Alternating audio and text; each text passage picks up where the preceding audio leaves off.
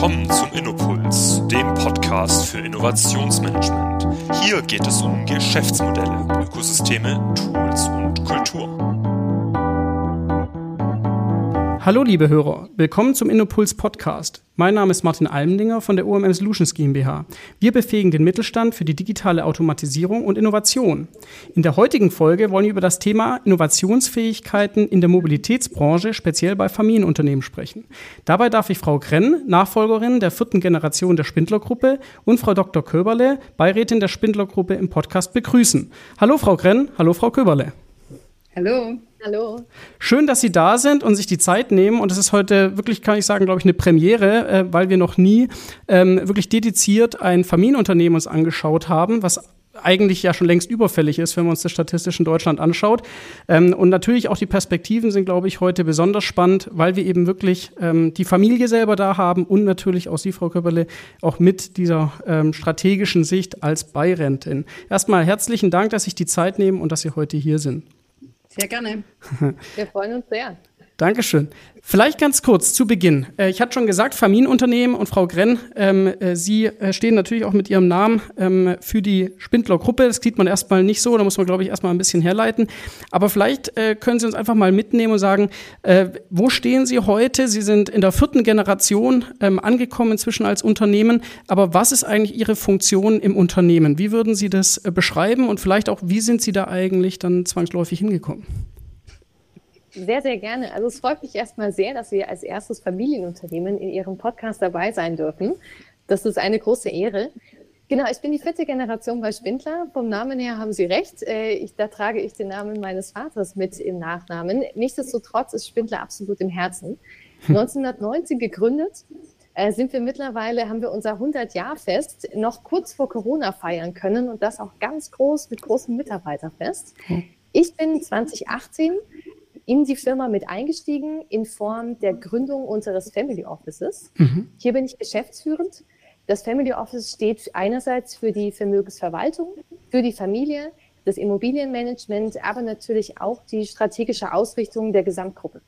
Und man hört schon raus, also Sie, Sie kennen das Geschäft von klein auf, logischerweise, ähm, vierte Generation. Das heißt, das ist wahrscheinlich auch was, mit dem Sie natürlich aufgewachsen sind und äh, tagtäglich natürlich auch mitbekommen haben. Das heißt, äh, das, man kann nicht sagen, Sie sind da einfach in eine Position gekommen, sondern das ist ja eben wahrscheinlich ein fließender Prozess gewesen, um natürlich da auch irgendwo hinzukommen und äh, diese Rolle heute auch einzunehmen, oder? Das stimmt. Also es gibt häufig das Vorurteil äh, als Nachfolger, dass man sich sozusagen den Platz sowieso schon äh, bereitstellt. Das war für mich ganz wichtig, dass das nicht der Fall ist. Also nach dem Studium ähm, sowohl in Deutschland, in den Niederlanden und auch der USA bin ich erstmal zu einem Hidden Champion in Bayern gegangen mhm. und habe hier ein, eine gute Zeit gearbeitet, bis es dann bei uns in der Firma ein Thema gab zur strategischen Ausrichtung der Zukunft. Und das war der optimale Zeitpunkt, dann auch in die Firma mit einzusteigen. Bei uns ist es so, der operative Bereich wird von unseren operativen Fremdgeschäftsführern geleitet. Ich darf für die Familie im nicht operativen Bereich die Themen Immobilien, Beteiligungen, aber auch die Strategie mitbetreuen. Mhm. Vielleicht, wenn wir da auch gleich äh, tiefer reingehen, Strichung Strategie, weil ich glaube, darum geht es natürlich auch ganz stark, ähm, weil natürlich auch die Spindlergruppe sich direkt eben auch in der Transformation befindet. Was würden Sie sagen, was treibt Sie an? Das ist ja hier der Innopuls Podcast und was würden Sie sagen, Sie auch persönlich, weil Sie schon gerade auch schön bezeichnet haben, es ist ja nicht ein Automatismus zu sagen, äh, weil ich Familienmitglied bin, äh, gestalte ich jetzt die Strategie vom Familienunternehmen mit, sondern da muss ja auch intrinsisch ähm, was wahrscheinlich da sein, ähm, dass Sie auch da Lust drauf haben ähm, und, und auch das Unternehmen weiter voranbringen wollen. Was, was würden Sie sagen? Was, was sind da so die Themen, die Sie persönlich auch an, antreiben? Absolut. Also als Familienunternehmen hat man als Kind natürlich, man nimmt es mit der Muttermilch tatsächlich auf. Man wächst im Unternehmen mit auf, von klein an. Mhm. Das heißt, ähm, sowohl auf den Höfen sozusagen die ersten Gehversuche zu machen, äh, bis hin äh, die Bobbycars auch wirklich selbstständig zu testen, äh, wenn man noch klein ist. Meine Neffen in der fünften Generation machen das auch jetzt schon ganz, ganz fleißig. Mich treibt es an, wir haben über 700 Mitarbeiter. Das mhm. ist meine Verantwortung, diese Mitarbeiter in die Zukunft zu führen und das Unternehmen zukunftsfähig auch zu halten.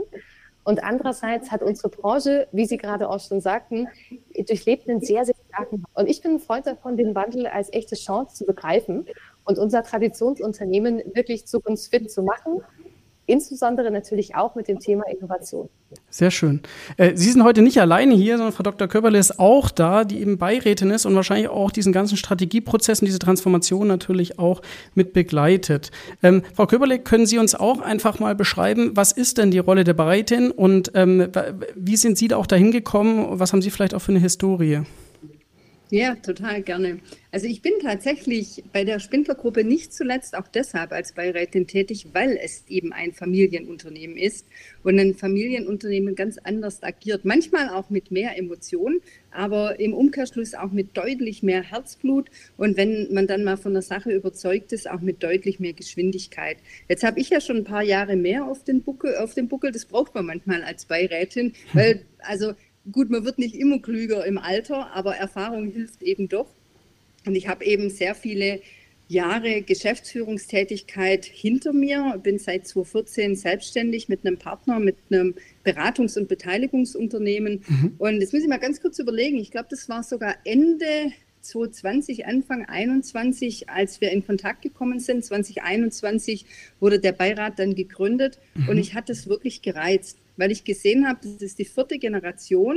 Die Frau Krenn hat echt einerseits Benzin im Blut, aber auch Pfeffer im Hintern. Also das kann man einfach mal gerne so sagen. Und das ist gut, ja, weil mhm. diese Branche die, die wirkt ja manchmal so ein bisschen verstaubt, ja, so nach dem Motto, da gehe ich hin, kaufe mein Auto und bringe mein mhm. Auto hin, wenn es repariert werden muss. Aber die Branche ist unendlich viel spannender. Sie befindet sich in einem Transformationsprozess, aber ehrlich gesagt schon immer. Also das ist jetzt nichts, was jetzt ganz neu ist. Das Einzige, was im Moment neu ist, ist, die Geschwindigkeit hat zugenommen. Mhm. Da hat garantiert auch Corona seinen Teil dazu beigetragen. Also wenn man mal an so Themen wie Digitalisierung denkt oder auch Akzeptanz von Online-Angeboten hat deutlich zugenommen. Und am meisten Spaß macht mir, also ich bin, bin nicht nur für Innovation zuständig im Beirat, sondern auch für die Themen Finanzen und Führung. Aber Finanzen sind mindestens genauso wichtig, weil ich muss ja das Geld erwirtschaften, ja. um es wieder in andere und innovative Ideen investieren zu können. Und also Sie können sich da mal sicher sein, wir haben da echt gute Ideen und wir haben ja auch schon relativ viel auch äh, tatsächlich bewegt und an den mhm. Start gebracht. Und also mich motiviert das Unternehmen einerseits wegen den Gesellschaftern, aber auch ganz, ganz klar wegen den Führungskräften äh, und den Mitarbeitern, weil hinter einem Familienunternehmen steckt einfach eine andere Dynamik. Mhm. Das ist eine andere, nochmal eine ganz, ganz andere Verantwortung, die da zum Tragen kommt. Und für mich war das die Vergangenheit von Deutschland und das sollte aber genauso die Zukunft sein. Spannend. Ja, ist auch spannend zu hören, dass ähm, der Beirat, wenn ich es jetzt richtig verstanden habe, auch erst ähm, dann auch gegründet wurde, äh, wo man ja auch sieht, dass man sich immer noch mehr Expertise auch ähm, von, von extern mit dazu holt, um eben diese Reise, und wir gehen gleich auch noch ein bisschen im Detail natürlich rein in die Transformation. Ähm, was heißt es, was sind es für Themen, ähm, die man dann auch so begleitet? Ähm, Gibt es da so ein Bild? Weil ich glaube, oft ist ja so ein Beirat unterschiedlich äh, belegt oder kann man vielleicht manchmal auch nicht so richtig greifen. Ähm, ist es wie so eine Art Beifahrersitz äh, oder, oder ein Beifahrer, der da eben einfach äh, den, dem Fahrer ähm, einfach hilft? Oder wie würden Sie es vielleicht so bildlich beschreiben? Also Beiräte kann man sehr unterschiedlicher einsetzen. Das ist das Tolle, als Familienunternehmen sind manche sind AGs. Mhm. Da haben sie natürlich rechtliche Vorgaben, wie dann auch ein Aufsichtsrat zu gestalten ist. Wir gehen in GmbH und KKG-Strukturen mhm. ähm, durch äh, die Themen durch. Das heißt, wir können unseren Beirat auch wirklich so formen, wie er für die Firma genau passend ist. Mhm. Und wir haben 21, beziehungsweise genau wie Frau Kübele sagt, 20 das Thema dann in Angriff genommen und haben gesagt, wo möchten wir in diesem Transformationsprozess der Nachfolge Unterstützung? Mhm. Und da haben wir gesagt, wir möchten diesen Beirat ins Leben rufen, den wir auch dann sehr bedacht als Familie ausgewählt haben. Also alle Familienmitglieder waren auch Teil des Auswahlprozesses für die Personen, die dabei sind, unter anderem Frau Dr. Köberle. Und die Beiräte unterstützen mich sehr, sehr stark im Bereich der Nachfolge. Das heißt, wie setzt man sowohl gesellschaftsrechtlich viele Dinge jetzt richtig auf? Andererseits, wie geht man auch neue Dinge an, wie zum mhm. Beispiel das Thema Innovationsmanagement? Wie mhm. kann man sowas aufsetzen? Mhm. Da müssen wir häufig das Rad nicht neu erfinden, sondern wirklich von den Besten auch lernen. Und das macht große Freude, dass wir hier den Beirat an der Seite haben und total ja, flexibel, wenn ich das so sagen darf, Frau Köbler auch wirklich einsetzen dürfen und uns Rat holen können.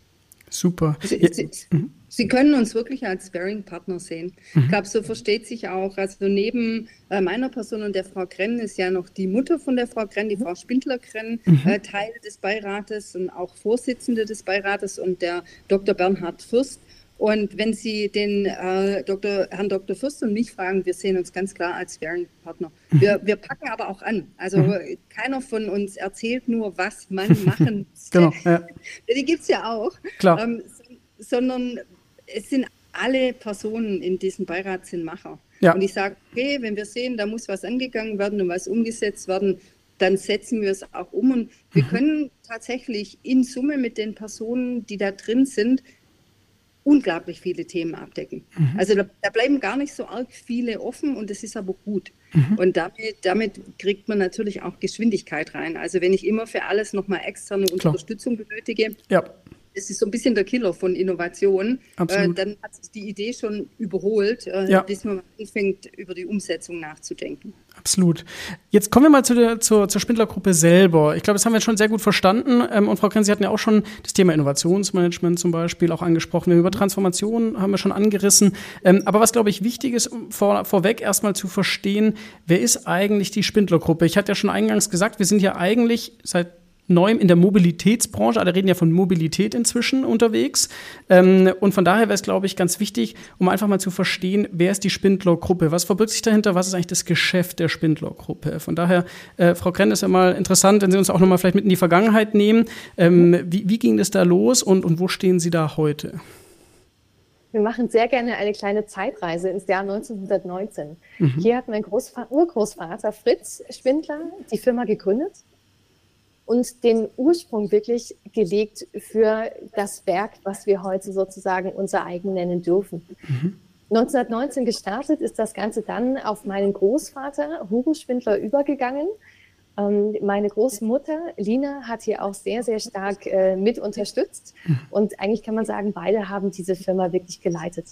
Meine Eltern haben dann das ganze Thema übernommen als dritte Generation und haben es so vorbereitet, dass ich mich wirklich sehr glücklich schätzen darf, dieses Thema jetzt mit zu übernehmen.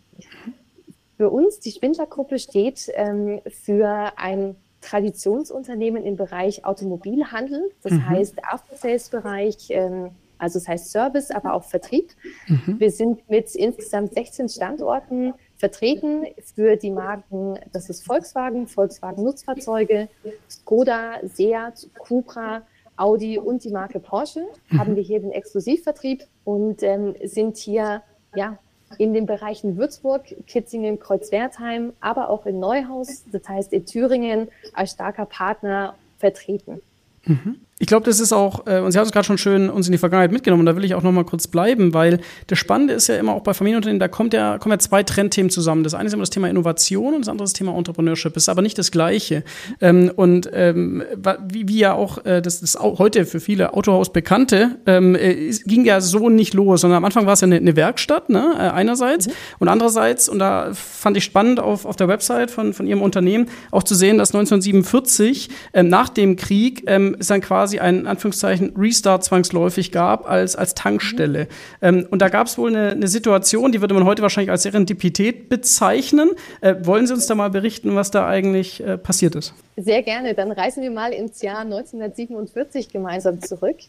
Würzburg hat leider den Zweiten Weltkrieg, es war fast komplett ausgebombt. Mhm. Es war so, dass äh, meine Familie eine der wenigen Tankstellen in Würzburg noch besessen hatte zum damaligen Zeitpunkt und ein VW-Mitarbeiter war auf Durchreise mhm. und musste entsprechend tanken. So kam meine Großmutter Lina mit dem VW-Mitarbeiter ins Gespräch und hatte ihm dann angeboten, dass er auch hier Rast einlegen kann. Und da in Würzburg, wie gesagt, aufgrund der Bombardierung kaum Hotels zur Verfügung standen, hat der VW-Mitarbeiter das Angebot angenommen, mit meinen Großeltern tatsächlich gegessen, am Esstisch gesessen und hat dann im Nachgang gesagt, dass der Standort für einen VW-Vertrag eigentlich optimal wäre. Und dann ging das ganze Thema auch ganz schnell und im Oktober wurde wirklich der Großhandelsvertrag unterzeichnet mit ja. der Marke VW.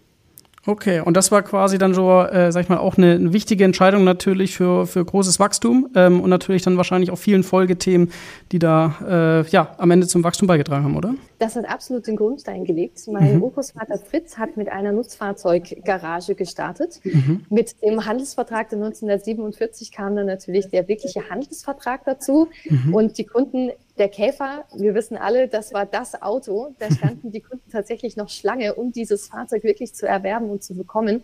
Und das hat den Grundstein gelegt, dass wir wirklich heute ähm, immer mehr Marken auch mit aufnehmen, unser Markenportfolio jetzt auch sehr stark erweitert haben. Wir haben Seat und Cupra 2020 wieder mit aufgenommen bei uns in die Firma und hier natürlich gucken, was sind, welche Marken passen perfekt zu uns, mhm. welche Marken passen zum Standort, wie können wir für den Kunden, das ist mir immer ganz wichtig, die Bedürfnisse wirklich stillen, welche Erwartungen hat der Kunde. Und äh, hätte meine Großmutter und mein Großvater damals nicht dieses Gespräch gehabt, hätte sich Spindler eventuell in eine ganz andere Richtung entwickelt. Ja, das sind, glaube ich, die spannenden Geschichten, die man natürlich auch oft von Familienunternehmen dann hört, die leider in Vergessenheit geraten, ähm, äh, weil man natürlich nur immer vom Status quo spricht, aber man oft gar nicht die Historie oder auch die einzelnen Schritte so kennt. Aber von daher, das ist, glaube ich, ein sehr schönes Beispiel ähm, davon, wie man sieht, wie auch etwas sich verändern kann und, und dann vielleicht auch der Tipping Point ist für, für eine großartige Geschichte. Ähm, jetzt äh, hatten Sie auch schon gesagt, äh, 700 Mitarbeiter. Ähm, ich kenne jetzt persönlich den Markt natürlich für Autohäuser insgesamt nicht so gut, aber können Sie uns vielleicht auch eine Einordnung geben, ähm, wo Sie da mitspielen. Also Sie haben die ganzen äh, Marken schon, schon aufgezählt, da merkt man ja schon, also das ist hier jetzt keine kleine Thematik, sondern es ist, äh, ist ein richtig großes Thema. Aber können Sie uns da mal so ein bisschen den Markt erklären? Ähm, wie, wie funktioniert das mit den OEMs? Wie funktioniert das mit den Autohäusern? Ähm, wie, wie, wie ist da quasi da, der Markt grob aufgeteilt? Sind 700 Mitarbeiter jetzt in Anführungszeichen groß oder viel? Oder wie, wie würden Sie das beschreiben?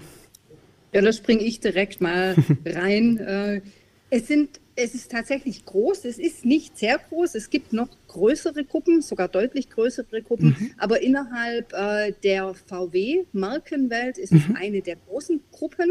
Also es gibt auch, äh, es gibt eine Gruppierung, wo alle großen Gruppen zusammenkommen und da gehört die Spindler-Gruppe mit dazu. Da ist jetzt zwar nicht bei den allergrößten dabei, aber eben in einer Größenordnung, die, man muss das leider so sagen, die wirklich überleben kann. Mhm. Also weil es schon so ist, wenn die Gruppen zu klein sind, dann, dann gibt es sicherlich den einen oder anderen, der sehr in der Peripherie liegt, mhm. äh, der das Ganze wuppen kann, aber bei den anderen gilt, dass eine gewisse Größe schon notwendig ist, weil einfach unheimlich viele Investitionen auch anstehen. Mhm. Also sei es in Digitalisierung, sei es in Equipment, aber sei es auch in Fachpersonal. Also mhm. weil durch die zunehmende Elektrifizierung werden auf einmal ganz andere Menschen und Mitarbeiter benötigt.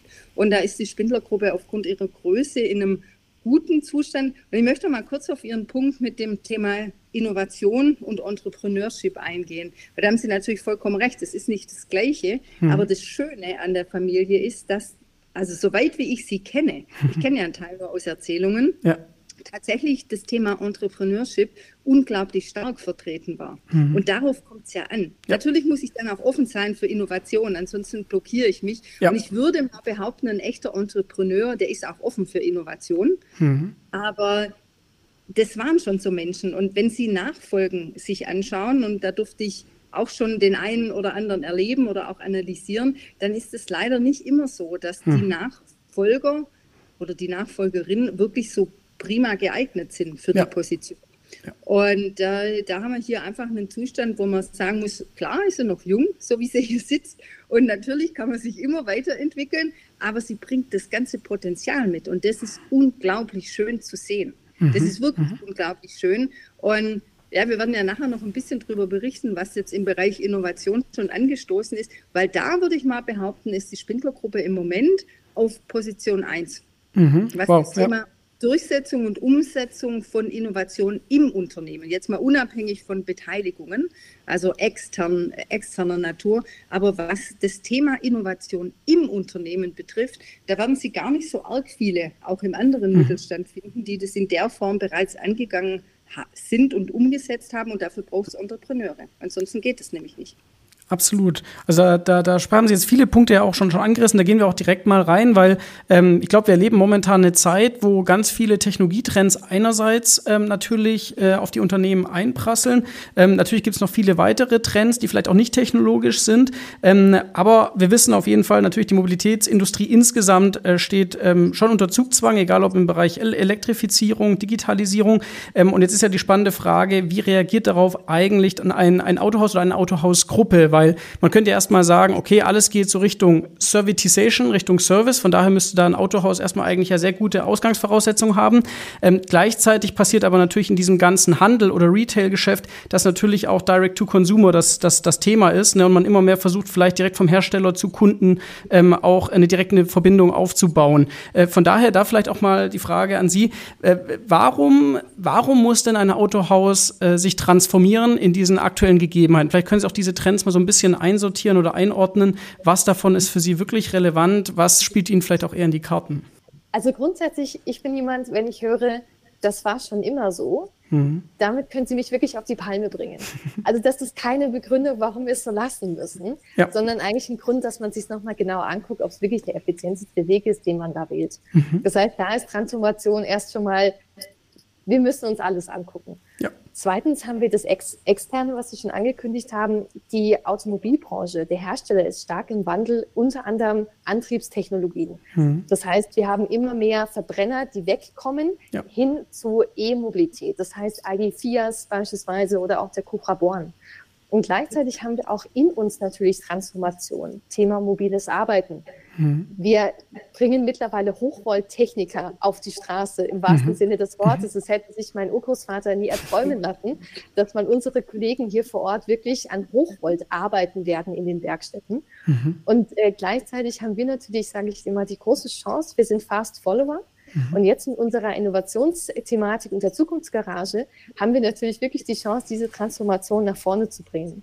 Mhm. Unsere Branche hat einiges, was gerade sich bewegt. Mein Großvater hat immer den schönen Spruch gehabt, immer bedenken, was kostet was bringt's. das, was das ist aber sehr schwäbisch, ja. ja. Wir sind ja nur nicht mal im Schwabenland. Aber, aber vielleicht da wirklich, wirklich auch mal noch ergänzend, die, was, was ein ganz spannendes Thema für alle Autohäuser in der Zukunft sein wird, ist wirklich der Kunde und mhm. der Kundenfokus. Ja. Und ich, ich, ich muss den Kunden, das musste ich früher auch schon, aber ich muss es sicherlich zukünftig noch viel mehr, wirklich für mich begeistern. Der muss wirklich zu mir ins Haus wollen und nirgendwo anders hin. Und das kennt jeder aus seinem Privaten. Wenn wir uns in einem Hotel oder in einem Restaurant besonders willkommen, besonders wohlfühlen, dann fragen wir, dann gehen wir da wieder hin und wieder hin und wieder hin. Und wir, wir fangen auch nicht an zu vergleichen, ob jetzt die Pasta hm. zwei Euro billiger ist bei einem Italiener als beim Lieblingsitaliener. Ja. Und deshalb der Kundenfokus wird ein ganz, ganz, ganz zentraler, aber auch das Angebot für den Kunden. Also, weil wenn wir schon in manchen Bereichen vergleichbar sind, waren wir schon immer mhm. und das werden wir auch bleiben dann müssen eben auch Angebote her, die andere nicht haben. Und das ist einerseits, wie man den Kunden bedient, wie man den empfängt, wie man mit dem arbeitet, wie man mit dem spricht. Das ist aber andererseits auch das Angebot, das man ihm präsentiert. Mhm. Und das ist ein ganz, ganz entscheidender Faktor. Klar, das Thema Service, das war übrigens schon immer einer ja. der Haupt Ertragsbringer im Unter also in einem Autohaus, äh, der muss natürlich noch professioneller und noch besser und noch breiter gespielt werden. Da sind wir aber wirklich sehr gut aufgestellt, das muss man mal ganz eindeutig sagen. Aber dann kommt eben noch dieses i-Tüpfelchen. Was biete ich denn noch an, was es vielleicht nicht nebenan gibt? Und, und wenn ich Dinge anbiete, die die anderen nicht anbieten und, und was da demnächst bei uns äh, entstehen wird, das überlasse ich der Frau Kremnes zu erzählen, weil es echt spannend ist.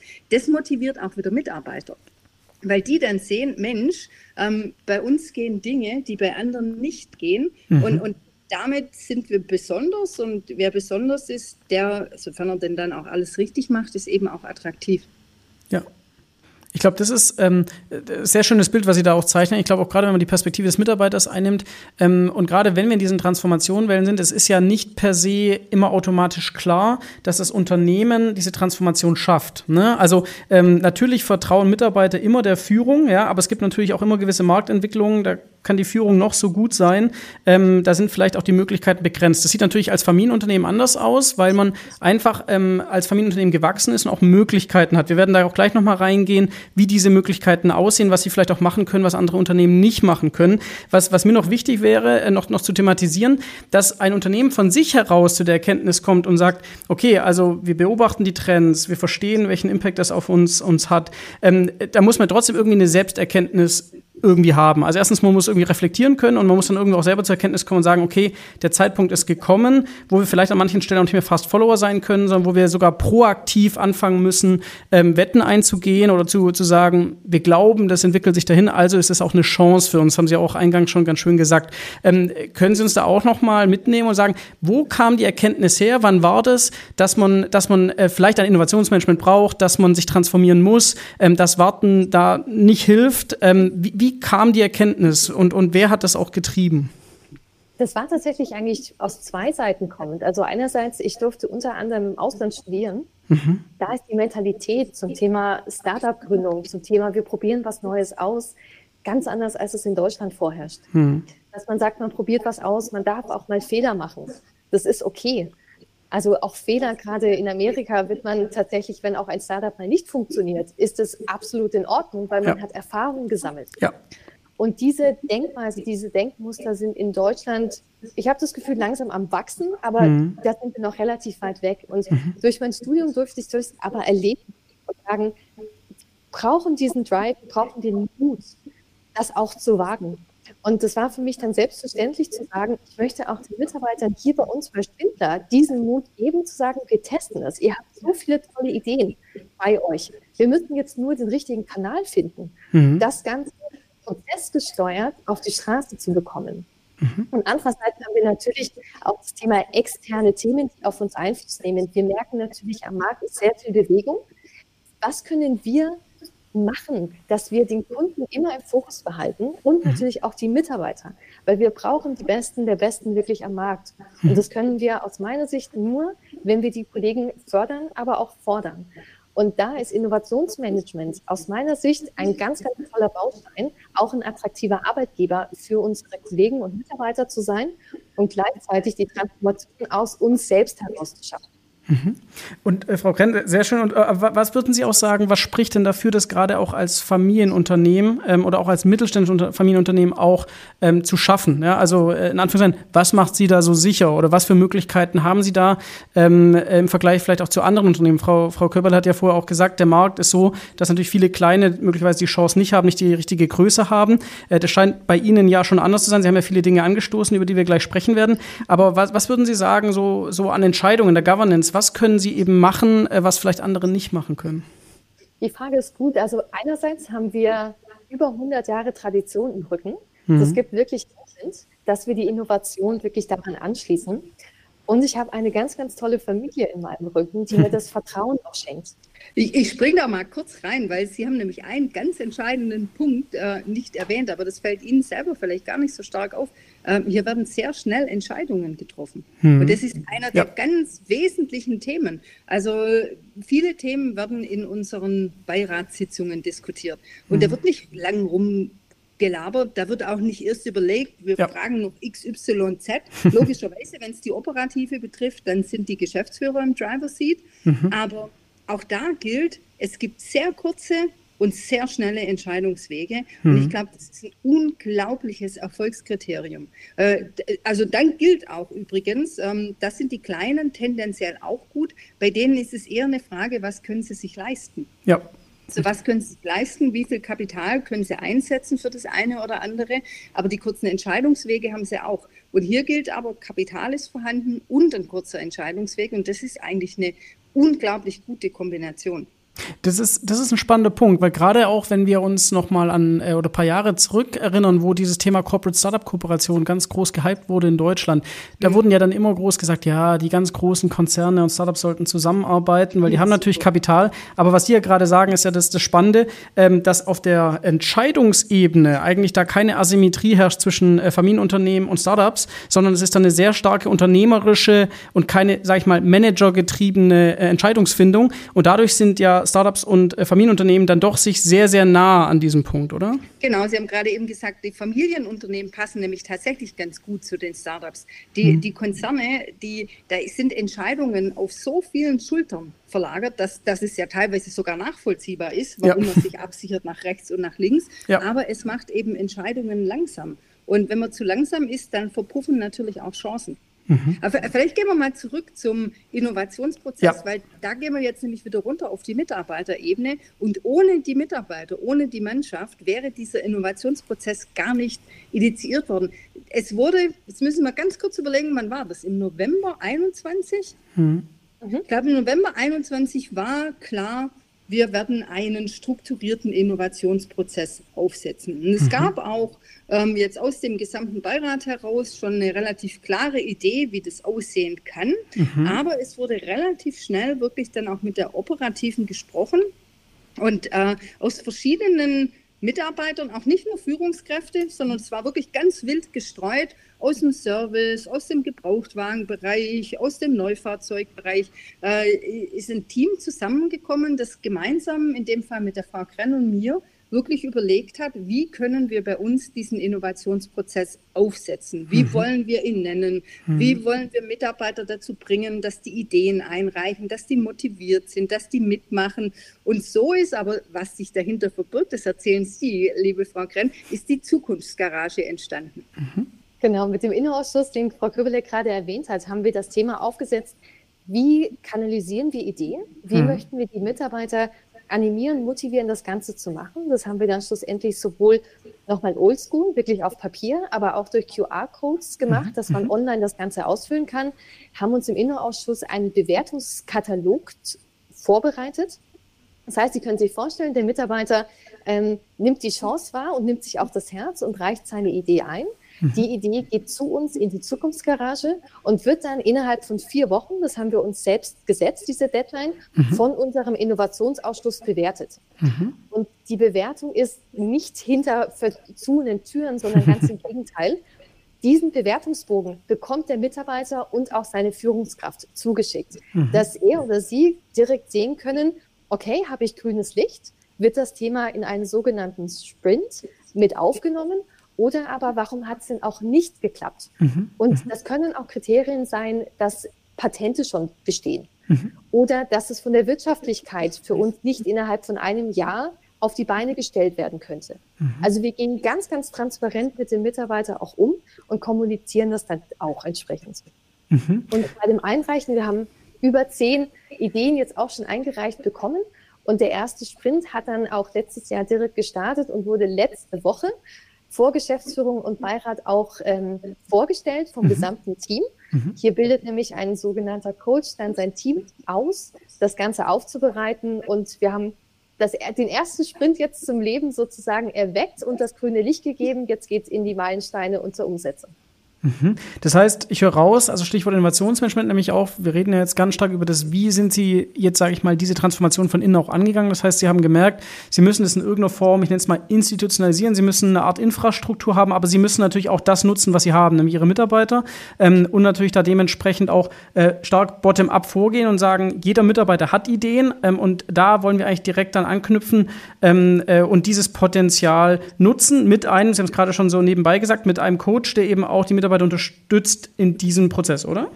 Genau, also unsere Mitarbeiter haben wahnsinnig tolle Ideen. Mhm. Wir müssen nur zuhören. Mhm. Und das haben wir in der Vergangenheit auch gemacht. Aber es hatte noch sozusagen dieser wirklich strukturierte Ablauf ja. dahinter noch nicht, war noch nicht aufgesetzt. Mhm. Und wir haben dann im, ähm, über die TUM in München mhm. haben wir dann einen sehr, sehr motivierten Mitarbeiter von uns, von Schwindler, dann ausbilden lassen zum Coach. Mhm.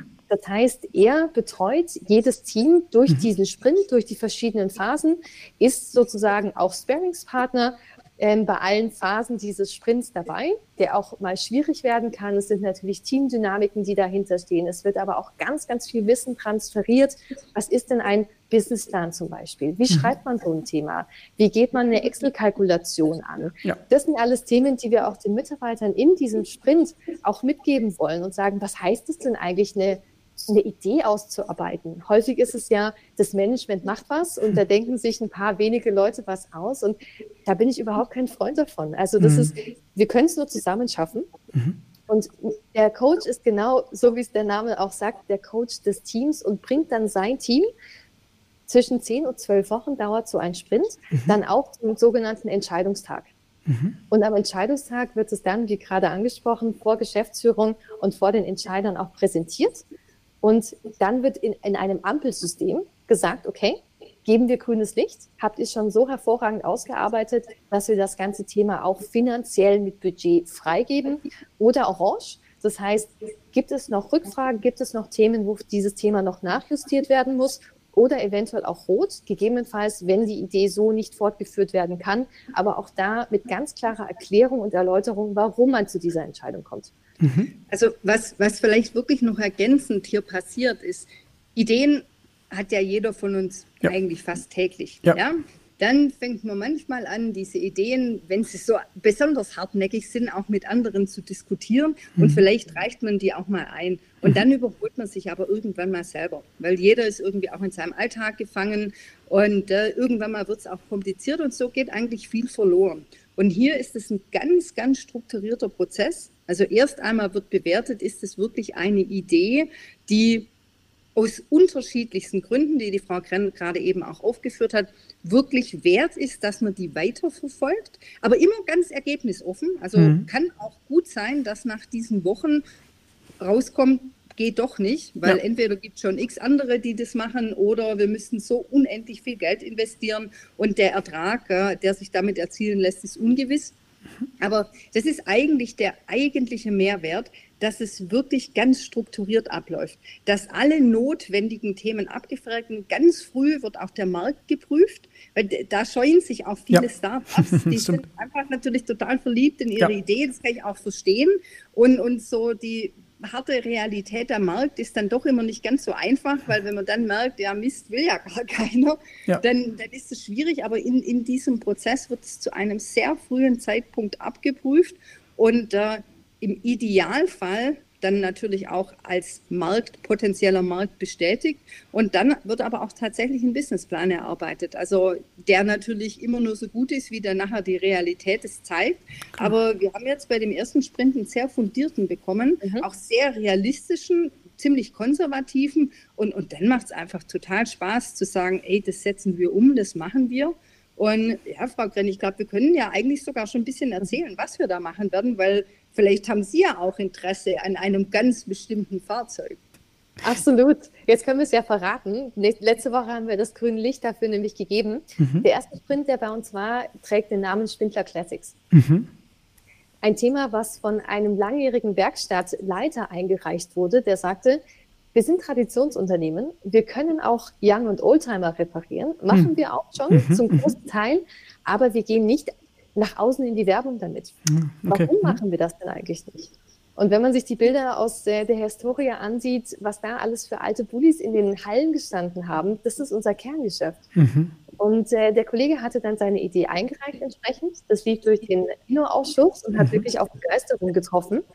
Und das Thema wird jetzt bei uns mit Meilensteinen versehen. Das heißt, der ähm, Plan, der aufgesetzt ist vom Team, wird jetzt überlegt, wo findet das Ganze statt, wie viele Personen brauchen wir dafür, wie gehen wir ins Marketing.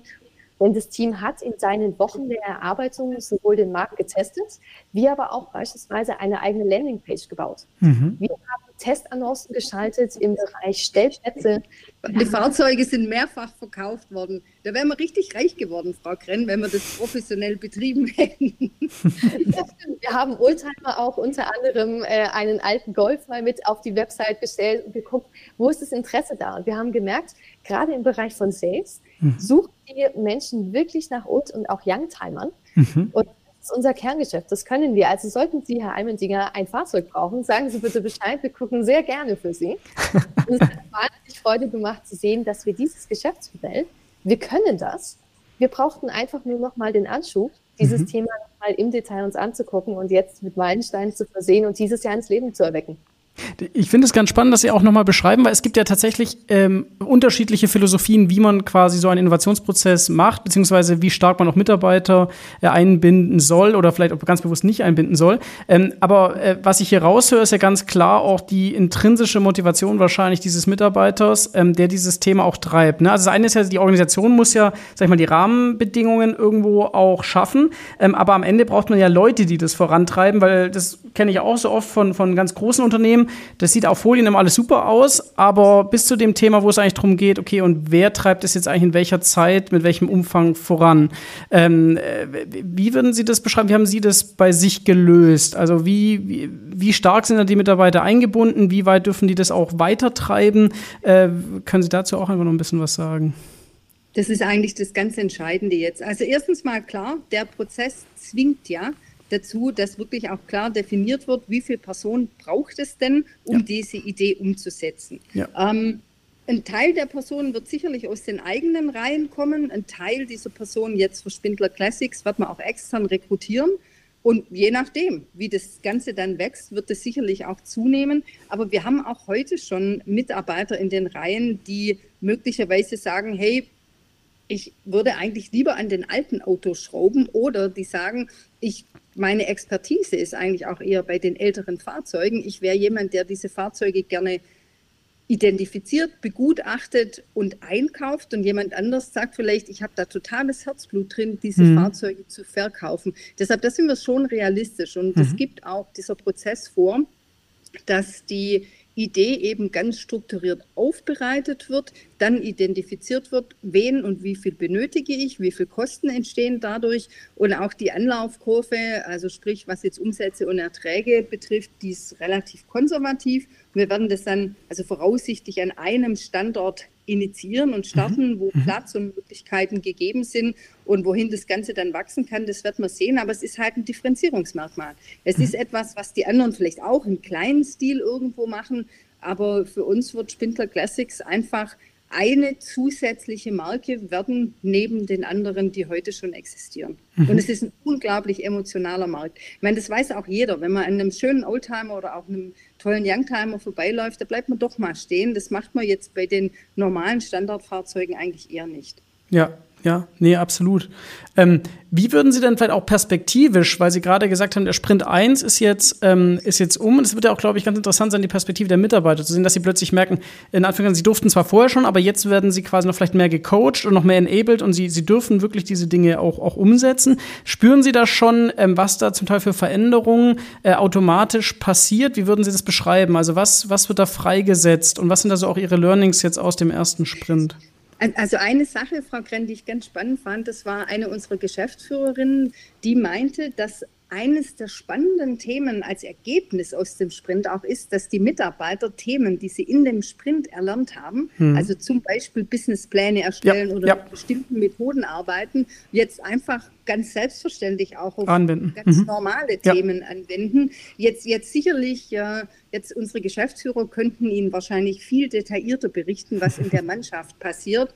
Ähm, aber ich würde alleine, wenn ich mir die Gesichter der Mitarbeiter und Mitarbeiterinnen, die da präsentiert haben, einfach nochmal vor Augen führe, da war echt Energie im Raum. Mhm. Und, und, genau das möchte man ja. Man möchte ja Mitarbeiter, die, die so ein bisschen, die, also die wirklich pulsieren, die wirklich was bewegen möchten und, und natürlich, klar, wir müssen die richtigen Personen finden und es wird auch Ideen geben, die durch so einen Sprint durchlaufen und dann vielleicht nicht in die Umsetzung gehen. Aber auch das macht ja Entrepreneurship und im Unterschied dann auch wieder Innovationsmanagement auf. Ich muss ja auch akzeptieren, dass mal was vielleicht dann nicht optimal läuft.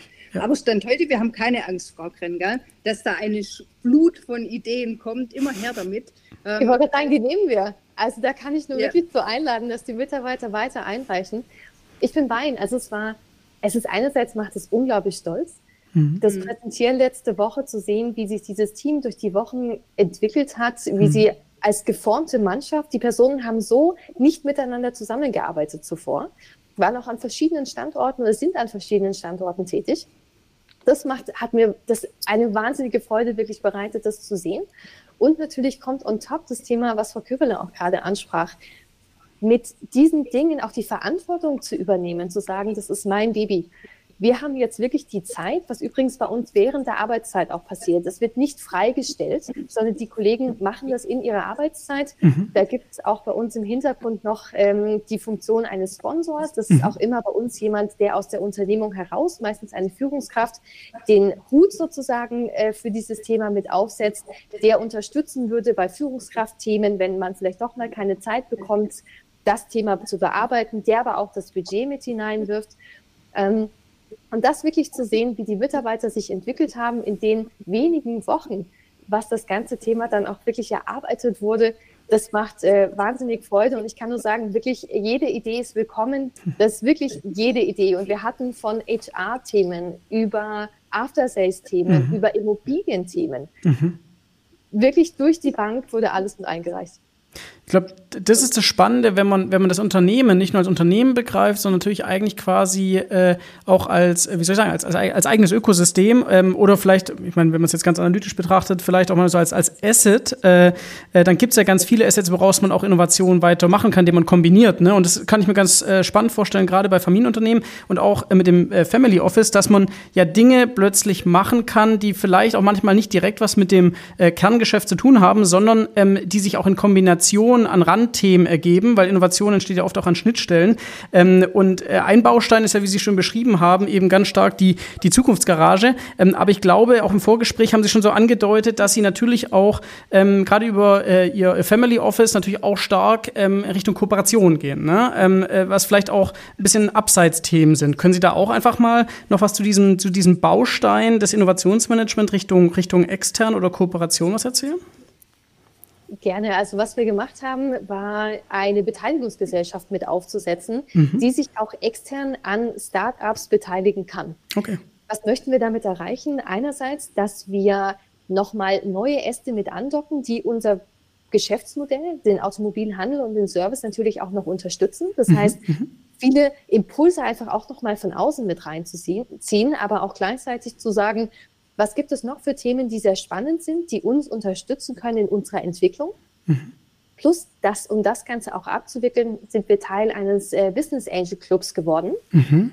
Dieser Club ähm, dient uns zur Unterstützung, diese Startups auch zu scouten und dann in sogenannten Pitch-Events ähm, dann auch wirklich anzugucken, zu bewerten und als Team innerhalb dieses Clubs dann auch zu bewerten und das ist das Tolle, ähm, da sind wirklich Kollegen mit drin von Logistik über Bau, wir mit dem Automobilbereich äh, bis hin zu äh, internationaler Produktion. Das mhm. heißt, jeder hat, mindestens einer von uns hat eine Kernkompetenz zur Bewertung dieses jeweiligen Startups und somit können wir uns wirklich auf hohe Kompetenz stützen, bevor wir dann ein Investment tätigen.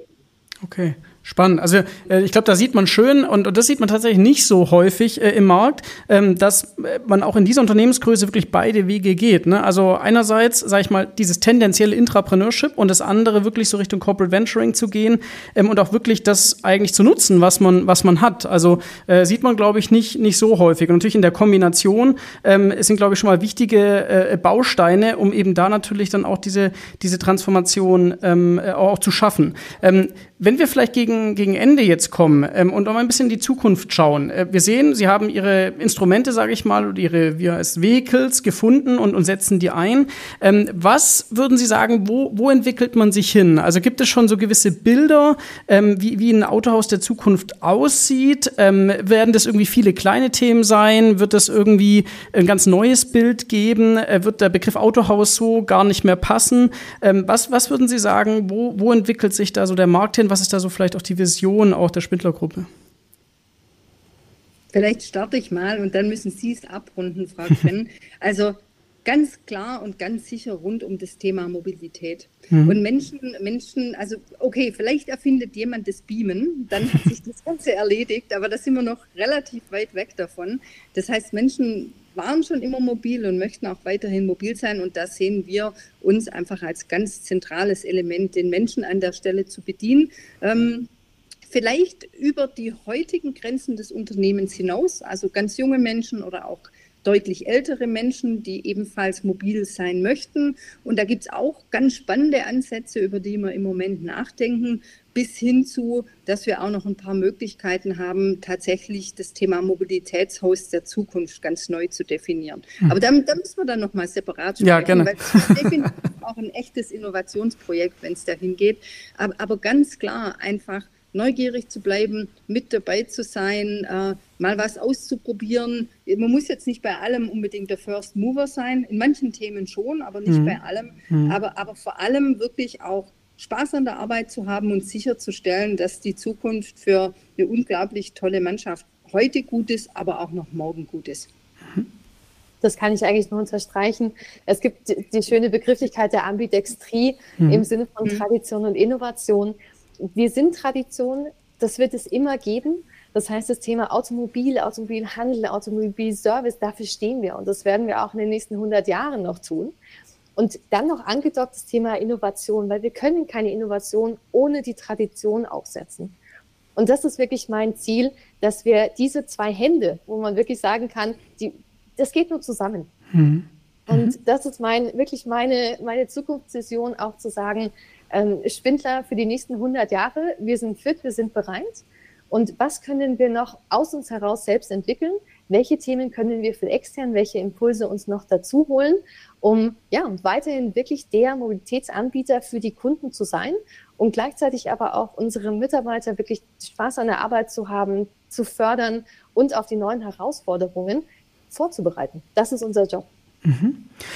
Super spannend. Ähm, vielleicht zum Abschluss auch noch eine Frage an Sie beide, ähm, weil Sie beide sind ja auch angetreten ähm, zu einem Zeitpunkt, wo das, was sie jetzt schon losgetreten haben, so vielleicht noch nicht klar war, ähm, was sich dann erst auch so entwickelt hat. Und man muss ja mutig sein und Dinge auch ausprobieren. Das hatten Sie auch schon schön, schön erläutert. Gibt es vielleicht irgendwie die eine Sache oder vielleicht sogar mehrere Sachen, die doch auch in dem Prozess sehr überraschend für Sie waren? Ähm, egal ob positiv oder negativ. Ich finde es immer ja super, wenn es tatsächlich auch vielleicht Dinge gibt, wo man am Anfang vielleicht eher pessimistisch war und dann eher optimistisch oder man war es zu optimistisch gewesen und dann hat einen die Realität auch eingeholt. Kennt man, glaube ich, immer, wenn man sich mit Innovation beschäftigt, dass das alles äh, manchmal auch länger dauert ähm, oder manchmal nicht nicht genau so läuft, wie man sich vorstellt. Aber wir haben ja eingangs schon mitbekommen, manchmal ist es auch gut so, dass es nicht alles so läuft, weil manchmal passieren auch interessante Konstellationen und dann soll das so sein. Ähm, Gibt es da irgendwie die eine Sache oder vielleicht mehrere Sachen, wo Sie sagen würden, das ist schon überraschend gewesen auf dem Weg? Mhm. Also überraschend trifft es jetzt nicht ganz, aber wir haben deutlich länger gebraucht für hm. unseren ersten Sprint als ursprünglich mal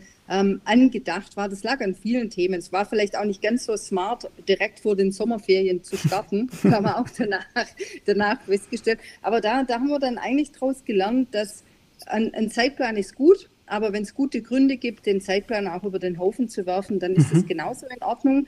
Ähm, auch da gilt wieder, das muss man sich natürlich irgendwie auch leisten können. Und das mhm. ist dann das Schöne, wenn man sagt, nee, wir müssen jetzt nicht in drei Monaten vor irgendeinem Aufsichtsrat oder einem Gremium präsentieren, sondern wir können jetzt auch dem Ganzen etwas mehr Ruhe und Zeit lassen, damit es dann eben auch fundiert ist. Das ist eigentlich so das einzige Learning. Das war nicht wirklich überraschend.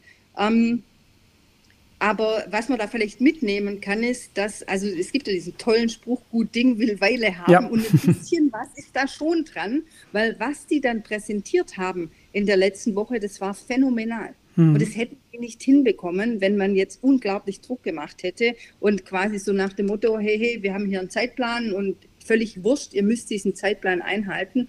Und, und also das ist, das ist manchmal ein bisschen Widerspruch. Innovation ist schnell, äh, hm. muss spontan sein. Wird zumindest so, ja. ja. Auf der anderen Seite, wenn ich es umsetzen möchte und tatsächlich ein Geschäftsmodell daraus bauen möchte, dann muss es natürlich auch fundiert sein. Und ich muss ja jetzt nicht unbedingt schon unglaublich viel Geld in was reinstecken, äh, nur um dann später festzustellen, upsie, war vielleicht doch die falsche Richtung. Und, und wir haben drei unglaublich gut ausgearbeitete Szenarien bekommen und das, das war überhaupt nicht schwierig, sich zu entscheiden. Und das hm. ist ja eigentlich das, was man sich wünscht. Ja, ja. Äh, Frau vielleicht auch an Sie noch die Frage, weil gerade weil Sie auch äh, eingangs gesagt haben, Sie waren dann eben in den USA, haben dort eben auch diesen Spirit mitbekommen an der Hochschule, äh, die das ja auch schon deutlich mehr leben, auch mit dem ganzen Thema Spin-off und aus Universitäten ausgründen. Ähm, und dann haben Sie das vielleicht auch, wenn Sie dann wieder nach Deutschland gekommen sind, so, so gespürt. Dann muss man ja vielleicht auch so das Gefühl haben wie, hm, irgendwie kriege ich die Sachen vielleicht noch nicht so zusammen, da haben wir noch einiges vor uns. Äh, Gab es da auch irgendwelche Überraschungsmomente oder, oder Dinge, die Sie gedacht haben? Also tatsächlich war es eher so die absolut positive Überraschung. Ähm, insofern die Mitarbeiter, ich glaube, wir müssen alle, auch unseren Mitarbeitern, noch mehr Vertrauen schenken, mhm. zu sagen, die Verantwortung auch zu übergeben. Das war fantastisch zu sehen, wie diese Kollegen dieses Thema an sich genommen haben und ich hätte mir nicht erträumen können, dass es so hervorragend ausgearbeitet wird, wie wir es letzte Woche gesehen haben. Und das Vertrauen zu schenken und auch zu wissen, auch auf der Inhaberseite, dass man sagt, die Kollegen haben total Lust und da gibt es ganz, ganz viele Ideen und man muss eigentlich nur anpieksten, bildlich mhm. gesprochen. Mhm. Und da kommen neue Themen. Wir müssen nur den Raum schaffen dafür ja. und dann auch die Zeit geben. Genau wie Frau Kübele sagt, es kommt dann nicht auf die eine Woche mehr oder weniger drauf an, bis das Thema steht. Aber das Vertrauen zu schenken, genau wie es in der USA auch ist, dass man es eben mal versuchen darf, in einem abgesteckten Rahmen, den die Kollegen hier bei uns haben, mhm. auch mal Themen zu durchdenken, gegebenenfalls auch dann zu sagen, es klappt absolut nicht, das passt nicht zu uns, da wir möchten es nicht machen mit guten Gründen. Und mich hat einfach wirklich positiv überrascht, wie viel Drive da ist, wie viel Lust da ist, das Thema Verantwortung zu tragen und in neue Themen wirklich einzutauchen. Super. Ich danke herzlich an Sie beide für diese spannenden Einblicke, die Sie uns mitgegeben haben. Ich habe eine ganze Menge gelernt. Einerseits natürlich nochmal über Familienunternehmen, dann auch über den Unterschied von Autohaus zu Mobilitätshaus, fand ich, fand ich sehr gut. Äh, und die Erkenntnis am Ende des Tages, dass man eben äh, Raum und Zeit geben muss und auch ganz, ganz viel Vertrauen. Äh, von daher bedanke ich mich herzlich, dass Sie da waren im Innopuls-Podcast. Ähm, freue mich, Sie hatten es ja vorher schon so ein bisschen angeteasert, dass wir gerne auch mal in Zukunft in einem Jahr nochmal draufschauen und gucken, was hat vielleicht der zweite oder dritte Sprint so äh, hervorgebracht. Und und zwar natürlich nicht immer nur natürlich die, die absolut guten Sachen, sondern auch die, die man, wo man merkt, okay, passt vielleicht aktuell nicht, aber dann vielleicht später. Ähm, äh, oder ja, äh, die, die sich dann eben ergeben. Ist ja oft auch so, dass alles nicht linear durchläuft, sondern es setzt auch aufeinander auf. Von daher herzlichen Dank äh, für Ihre Zeit und für die Einblicke, die Sie uns gegeben haben. Dankeschön. Vielen Dank, Vielen Dank für die Einladung. Gerne. Tschüss. Tschüss. Tschüss. Das war Innopuls, der Podcast für Innovationsmanagement. Hier geht es um Geschäftsmodelle, Ökosysteme, Tools und Kultur.